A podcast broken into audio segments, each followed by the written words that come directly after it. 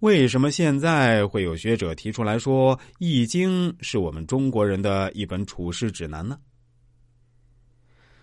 再跟大家说说我本人学习《易经》的第四点感悟，那就是一个人为人处事的时候谦虚一点，终归是没有坏处的。《易经》六十四卦中，每一卦都有凶有吉，唯独谦卦没有凶，只有吉，是最好的一卦。《易经》谦卦言：“谦谦君子，卑以自牧。”以谦卑自守，以谦卑的姿态守住低处，才能没有祸患。曾国藩说：“人生大部分的失败都源于两个字，一个是懒，另一个就是傲。骄傲的人眼界偏狭，不知天高地厚，看似张牙舞爪，在别人眼里其实不过是不堪一击的纸老虎。人外有人，山外有山，你永远不知道别人到底有多强悍。”所以，真正见过世面的人都懂得谦卑自处。海纳百川，称其浩大；山聚土石，称其雄伟。谦虚一点儿，总没有坏处。易经，懂得敬畏，人生才能没有祸患。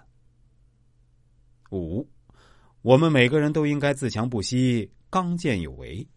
易经里讲：“天行健，君子以自强不息。”这里所说的“天”，就是大自然的运动，刚强进健相应于此。君子处事也应像天一样发愤图强。水流不腐，户枢不蠹。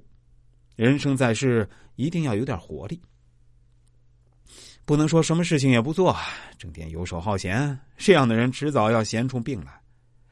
不是说你一定要功成名就，而是一定要有自己的事情做。工作也好，兴趣也好，人总要有一点积极的心态。少年易老难学成，一寸光阴不可轻。